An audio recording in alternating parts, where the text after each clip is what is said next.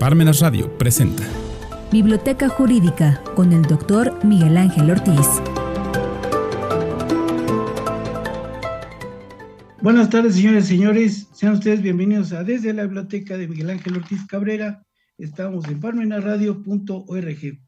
Fíjense que para el día de hoy, perdón, eh, vamos a tratar cinco temas que yo presumo que son de interés para el gran público que nos hace favor estar pendiente semana a semana de estas emisiones, sobre todo por los libros que aquí tenemos atrás y que son de interés para muchos de los alumnos, amigos, abogados que están pendientes de esto. Primer punto, Uriel Carmona, fiscal de Morelos.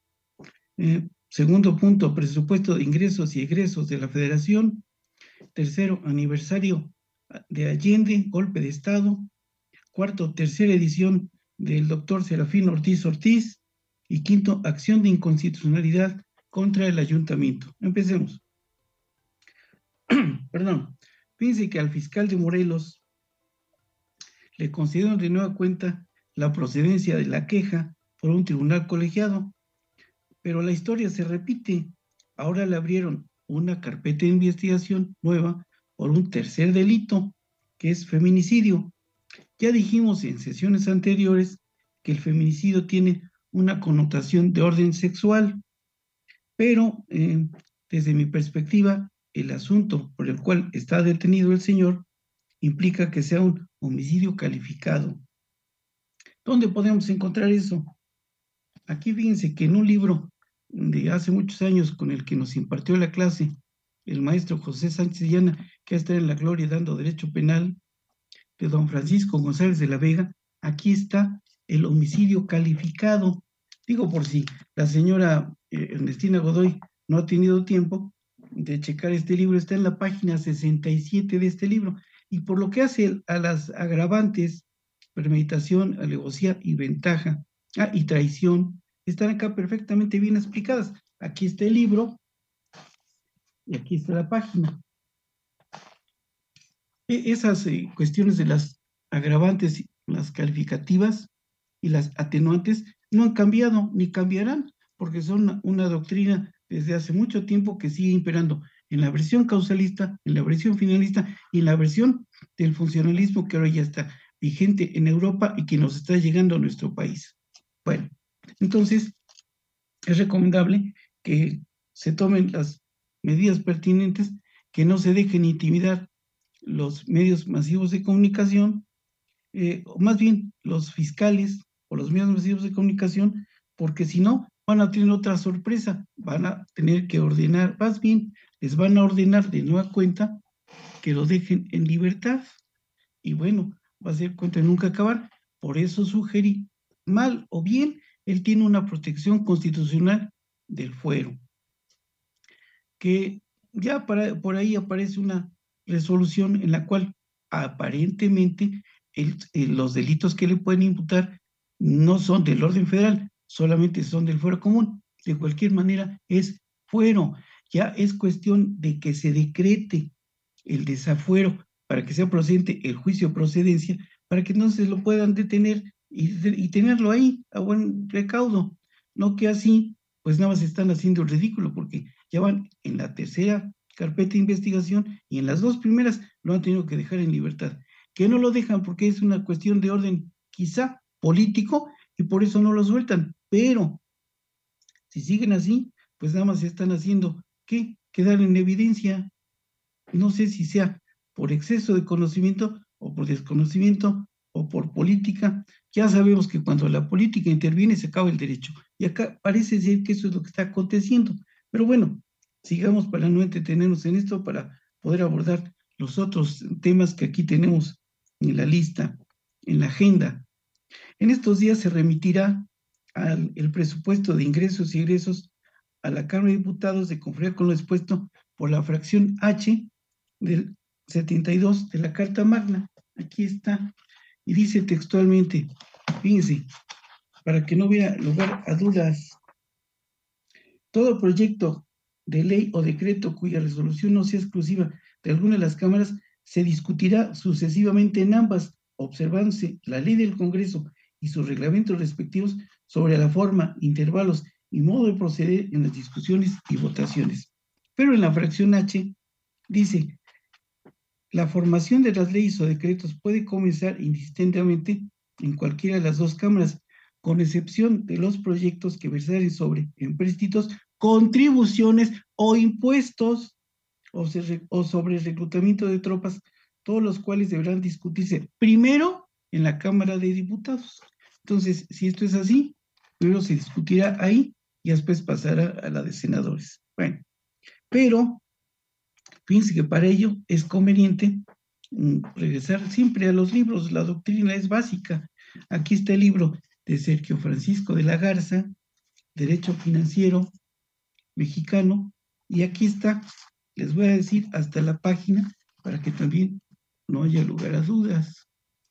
Fíjense, porque hay una, un apartado especial en este libro que habla sobre el derecho presupuestario.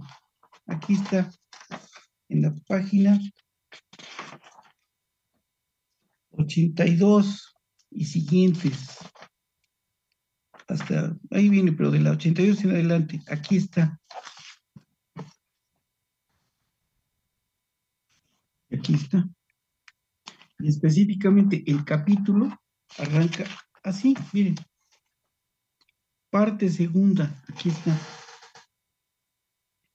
Pero por si eso no fuera suficiente, fíjense que recuerdo cuando teníamos la fortuna de cursar el segundo, el, una materia que nos daba el doctor Javier Gala Palacios y el doctor Jesús Ponce León Armenta, que se llamaba Nociones de Política Fiscal, y de don, en un libro de don Emilio Margain Manatú, aquí vienen explicadas muchas cosas que son eh, por ejemplo, el desarrollo de la política fiscal en México, la política financiera en sí. vale la pena leerlo con calma, aunque es un libro ya viejo, pero ¿saben qué? La doctrina que aquí maneja es insuperable, lo mismo que el de Sergio Fresco de la Garza. Son libros que son necesarios, vitales, indispensables para comprender la evolución de los presupuestos, de los ingresos y egresos. Y, por eso es por lo que yo siempre sugiero que los señores diputados y senadores primero tuvieran un abogado de confianza y segundo que tomaran un curso de constitucional y otro curso de política financiera para que puedan entender muchas de las cosas que votan sin saber. Bueno, si es así, fíjense nada más. En tercer lugar, quisiera comentar algo que es también muy importante. Fíjense que eh, recientemente se ha cumplido el quincuagésimo aniversario del golpe de Estado en Chile para derrocar al presidente Salvador Allende. Sobre este particular debemos recordar que en esa época vino previamente a México y entonces pronunció un discurso que curiosamente, no sé por qué, pero creo que se difundió en la Universidad Autónoma de Puebla y lo conservo. Aquí está las huellas de los años transcurridos, pero aquí está.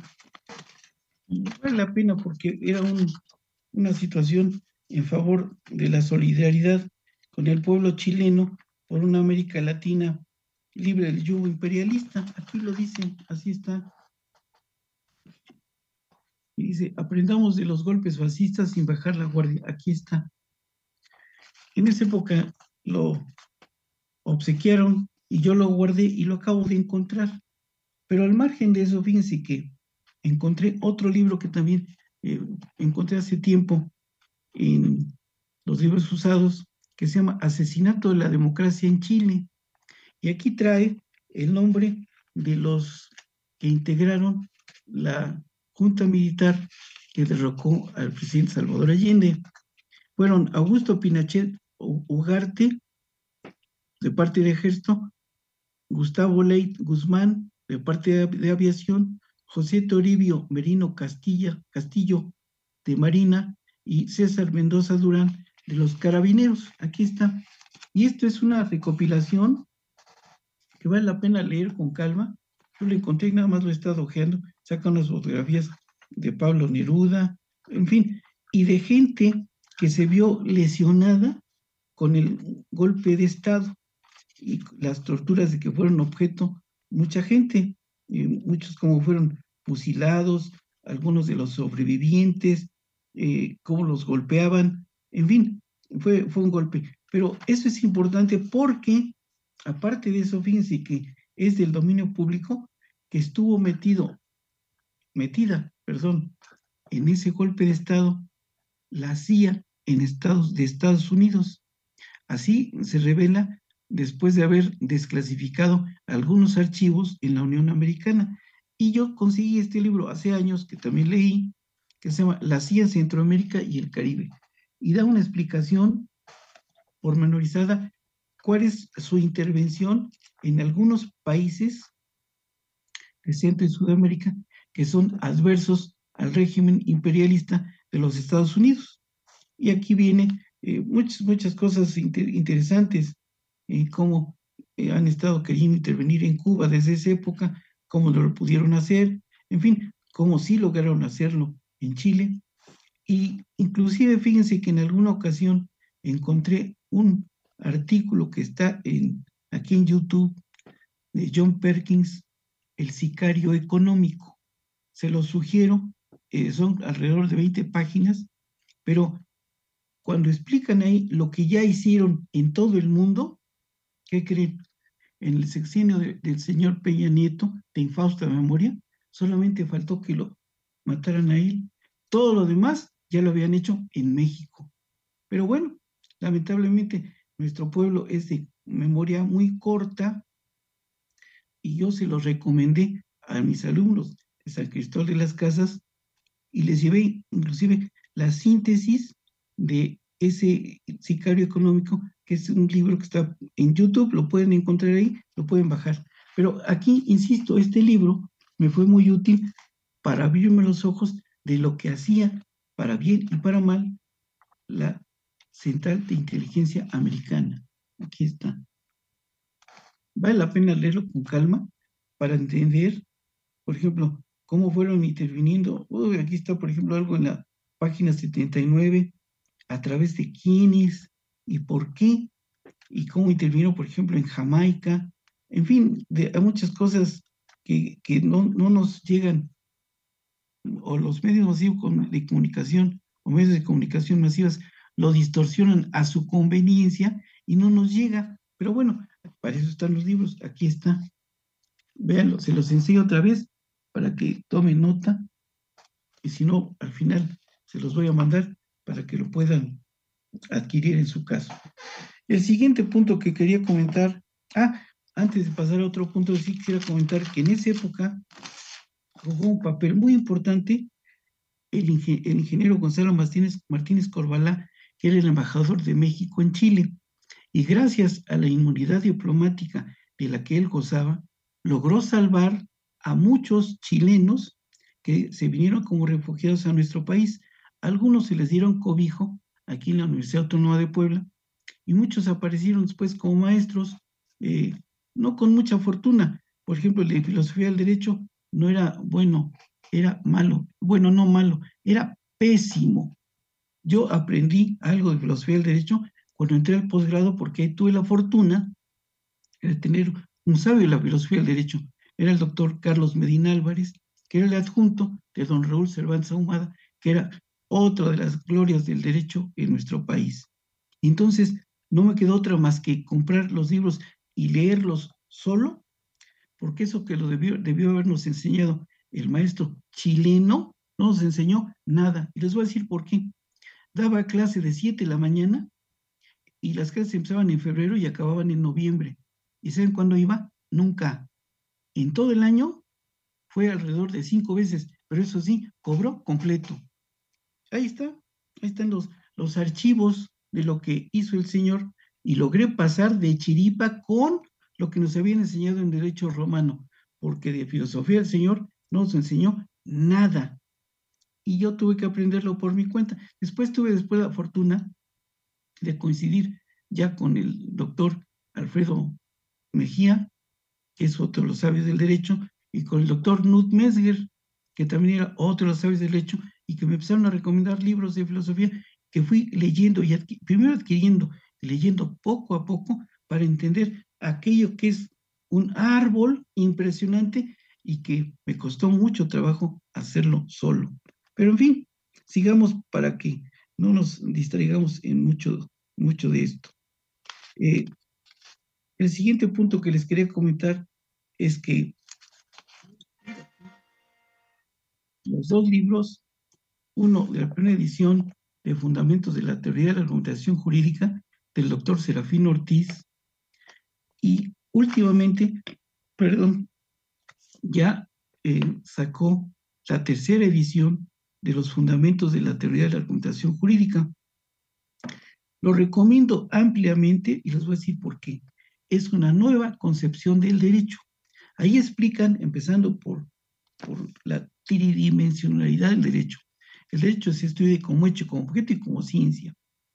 Y entonces ahí va haciendo un desglose del por qué y la importancia de la dogmática y la aplicación de los principios y la interpretación del el derecho. Si seguimos con la situación mm, antigua de estudiar la introducción a través de los libros que nos daban en esa época, que a veces ni los maestros entendían, pues siempre íbamos a tener esa deficiencia. Pero si estudiamos estos libros o este libro en particular, podremos entender muchas cosas que son el apoyo y el sustento para la argumentación jurídica. Por eso recomiendo este libro ampliamente. Aquí está. Esta es la tercera vez que lo estoy leyendo. Voy en la página 78. Leí dos veces el, otro y ahora estoy leyendo este por tercera ocasión. Más bien, este por primera ocasión, pero es ya la revisión, es la actualización del primero. Entonces, por eso está muy completo y es muy conveniente su lectura despacio, lento, para poder asimilar algo que es con lo que trabajamos, es nuestra herramienta de trabajo. Por eso tenemos que saber interpretar, argumentar y redactar. Si no lo hacemos así, siempre vamos a andar mal, pero tenemos que regresar aquí a la doctrina. La doctrina está aquí en los libros. Y ya para finalizar, quisiera comentar algo que, que encontré que nos envió la maestra mm, Adriana Camacho Viladrosa, a quien tengo el gusto de conocer por haber sido sinodal de ella en el posgrado en la Universidad Autónoma de Tlaxcala hace como 15 años, y que se refiere a la inconstitucionalidad que pronunció recientemente la Suprema Corte de Justicia de la Nación en la acción de inconstitucionalidad que promovió quien la Comisión Estatal de Derechos Humanos respecto de la instalación de los parquímetros. El ayuntamiento, se la autoridad responsable, refiere que no es posible dar su cabal cumplimiento. Yo digo que parcialmente sí, porque hay una deficiencia de origen. ¿Por qué? Porque no establecieron las tarifas adecuadas ni la forma en la que se iban a hacer el cobro. Por tanto, aquí hay un punto muy importante que hay que, dilucidar. Si en este momento, a partir de que esté notificado el honorable ayuntamiento de Puebla, encabezado por el señor Eduardo Rivera, y quiere seguir aplicando las tarifas por el momento, según él, vigentes, puede incurrir en un desacato a esa acción de inconstitucionalidad. Y entonces, en términos de la fracción 16 del 107 constitucional, le pueden promover la cesación del cargo y la consignación al Ministerio Público. Digo, para que se eduque, no nada más es imponer las mm, normas o los impuestos a su arbitrio. Por eso estamos ahora en un nuevo Estado constitucional de derecho. Ya pasamos la etapa del Estado intervencionista, del Estado liberal, ahora estamos en una nueva mecánica, en una nueva denominación. El neoconstitucionalismo se hace presente a través de qué? Del Estado constitucional de derecho. Y tiene que respetarlo.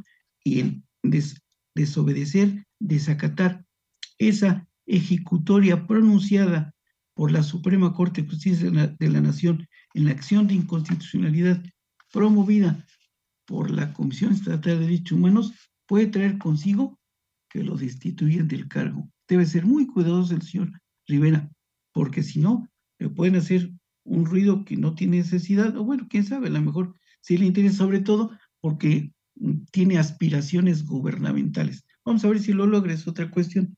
Pero bueno, si es así, es importante mm, reflexionar sobre la importancia que tiene el 107, fracción 16 de la Constitución General de la República. Se los voy a enseñar, ya se los voy a leer, porque si no es quitarle tiempo.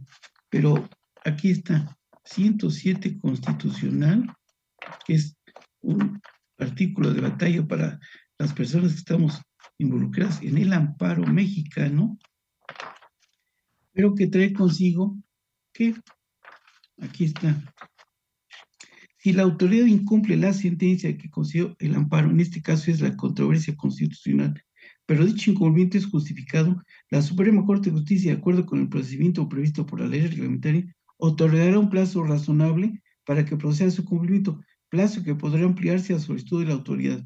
Cuando sea injustificado o hubiere transcurrido el plazo sin que hubiese cumplido, procederá a separar de su cargo al titular de la autoridad responsable y a consignarlo ante el juez de distrito. Entonces, queda claro para que no haya lugar a dudas. Por eso estamos en un estado de derecho, aunque a muchos no les parezca. Si es así, pues muy agradecido por su fidelidad, por su atención. No me queda otra más que agradecérselas. Estamos pendientes para la próxima semana a ver qué hay de interés que sea del agrado del gran público que nos honra con su presencia semana a semana. Muchas gracias, buenas tardes, buen provecho, hasta la próxima.